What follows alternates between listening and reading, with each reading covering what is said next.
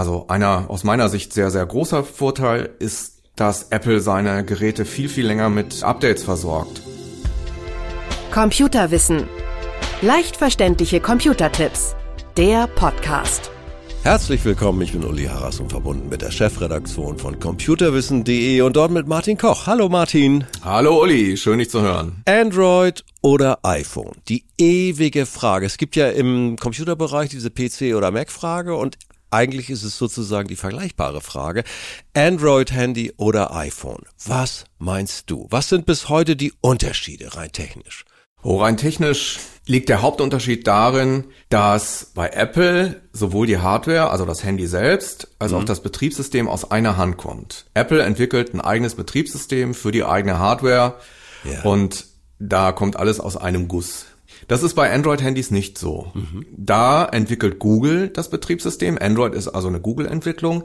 Und die ja. geben ihr Betriebssystem dann jeweils an die Hersteller von den Handys, also an Samsung, an LG, an Sony und wie auch immer, damit die Hersteller das Betriebssystem an ihre eigenen Geräte anpassen und selbst weiterentwickeln. Und ja. äh, da liegt der größte Unterschied. Also Android ist nicht gleich Android. Ne? Ich bin da auch immer so ein bisschen verwirrt. Da gibt's unterschiedliche Bezeichnungen und ich habe so den Eindruck, ja, wie du schon sagtest, jeder Hersteller friemelt da auch noch mal dran rum. Das ist ein bisschen unübersichtlich. Ja, ganz genau. Jeder Hersteller kocht da sein eigenes Süppchen und die Oberfläche sieht immer ein bisschen anders aus. Die Menüs heißen immer ein kleines bisschen anders und die Grundfunktionen sind ein bisschen anders verteilt. Im Prinzip ist es das gleiche Betriebssystem und man erkennt das auch gut wieder. Aber im Zweifelsfall muss man sich dann doch, wenn man das Handy wechselt, immer wieder neu eingewöhnen und ja, die gewohnten Symbole und Programme dann an anderer Stelle suchen. Und äh, ja, kann manchmal ganz schön lästig sein. Ich nutze beide Sachen. Also ich habe sowohl Android, Handys beruflich genutzt und privat, aber bin ich seit, ich weiß gar nicht wie vielen Jahren bei Apple weil auch da der Umzug und das neue Gerät innerhalb von zwei, drei Stunden wirklich, das klappt innerhalb kürzester Zeit, die Neueinrichtung und deswegen zahle ich auch ein bisschen mehr. Ist das so einer der Hauptgründe, weshalb sich das auch lohnt, bei Apple manchmal ein bisschen mehr zu zahlen, weil, na, ist ein bisschen bequemer oder ist das zu einfach betrachtet? Ach, ich würde vor allen Dingen sagen, dass es nicht mehr so ganz stimmt, weil Android bietet das eigentlich genauso. Man kann seine ja. Daten im Google-Konto sichern und wenn man sich ein neues Handy kauft und das wieder mit dem gleichen Google-Konto einrichtet, dann lädt er die gespeicherten Daten und die Adressen, Termine, die Apps, die man vorher hat, die, ja. die Einstellungen, lädt er alles wieder auf das neue Handy runter und das funktioniert eigentlich auch ganz gut. Da ist jetzt der Unterschied nicht mehr so groß. Klar, Apple hat so diesen diesen super äh, bequemen Service, dass man einfach die Handys nebeneinander legen muss und der überspielt Auto, der erkennt das automatisch und ja. überspielt die Daten automatisch von einem Gerät aufs andere. Aber das geht bei Android genauso gut. Also das ist jetzt nicht mehr so der große Apple-Vorteil. Ich sehe da die Vorteile an einigen anderen Stellen. Mhm. Also zum Beispiel, also einer aus meiner Sicht sehr, sehr großer Vorteil ist, ja. dass Apple seine Geräte viel, viel länger mit, mit Updates versorgt. Wenn ich mir ein Apple-Handy kaufe, dann kann ich eigentlich sicher sein, dass ich da Minimum fünf Jahre, wenn nicht sogar sechs oder sieben Jahre Updates für bekomme. Und die sind entscheidend, weil jeden Monat auf den Geräten sicher oder im Betriebssystem Sicherheitslücken entdeckt werden und jedes neue Update schließt diese Sicherheitslücken, wo also dann Angreifer oder Hacker sich mit Schadprogrammen reinnisten könnten. Und ja. ähm, da ist man bei Apple echt besser bedient. Also das ist so eine, ja, einer der größten Vorteile, die ich so sehe. Ja, wenn man Pech okay. hat, wenn man Pech hat und man kauft sich bei LG oder Samsung ein Handy, da kann es schon sein, dass nach drei Jahren einfach Schluss ist, dass man keine Updates Ach. mehr bekommt. Oh. Und ja, wenn das nicht äh, das, das aktuellste Modell gewesen ist, vielleicht sogar früher. Meine iPhones werden auch sozusagen weiter benutzt in der Familie und deswegen kann ich das bestätigen mit dieser langfristigen Nutzung. Dagegen spricht so ein bisschen die Bauweise des iPhones. Aber ich denke, da ist auch kein großer Unterschied zu den Android-Phones. Also ich finde, Mensch, mal einen Akku wechseln, das darf doch nicht so ein Drama sein. Ne? Also, aber da rechnen die wahrscheinlich damit, dass man es gleich in die Ecke Ecke legt und ein neues kauft. Ja, das, das kann schon sein. Wobei Mittlerweile gibt es so viele Handyläden, die sich auf Akkuwechsel und Bildschirmwechsel und sowas spezialisiert haben. Das ist ja. noch nicht mal wahnsinnig teuer. Also klar, man gibt dann, was weiß ich, 80 oder 100 Euro aus. Ja. Beim Bildschirm auch ein bisschen mehr. Aber das, den Service kriegt man fast an jeder Ecke. Da braucht man nur mal nach googeln. Oder man geht halt zu den großen Anbietern äh, wie Gravis, die mit Apple mhm. zusammenarbeiten.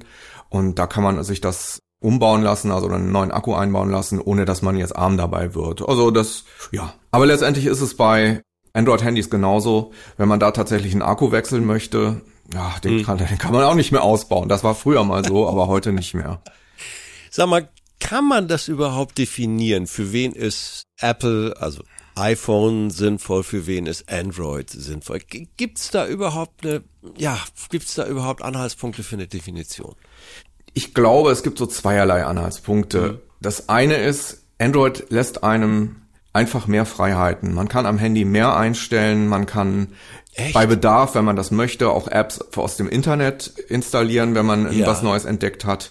Ja. Dazu muss man natürlich sämtliche Sicherheitsvorkehrungen ausschalten, aber es ist möglich. Man kann also ja. mit dem Gerät sehr weit gehen, was die eigenen Einstellungen angeht, wenn man das möchte und wenn man mhm. auch das Know-how dazu hat. Das ist bei Apple alles nicht möglich oder nur mit Umwegen.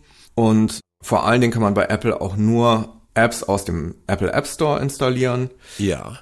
Das ist nicht jedermanns Sache. Mag man nicht. Also man ist schon in, den, in dem Sinne eingeschränkt, hat ja. aber natürlich auch den Vorteil, dass es sehr viel sicherer ist. Also man bekommt aus dem Apple App Store natürlich nur geprüfte und auf Schadprogramme untersuchte Apps und ist damit wesentlich besser als auf, auf der sicheren Seite, als wenn man sich unbekannte Apps aus dem Internet runterlädt. Und man muss ja immer wieder sagen, den Eindruck habe ich, Android bietet doch sehr viel mehr na, Modelle, natürlich die unterschiedlichen Hersteller und auch vor allen Dingen preiswertere Modelle im, im, mittleren Segment an. Also wenn ich jetzt nicht so ein Hochleistungshandy haben will, da ist Android und Samsung, also da spüre ich keine Preisunterschiede zu zum iPhone. Wie würdest du das sagen? Wann lohnt sich überhaupt so ein super Handy, das alles kann? Ja, das ist vollkommen richtig. Also klar, im Android-Bereich bekommt man auch Einsteigermodelle, die wesentlich preiswerter sind als die iPhones von Apple.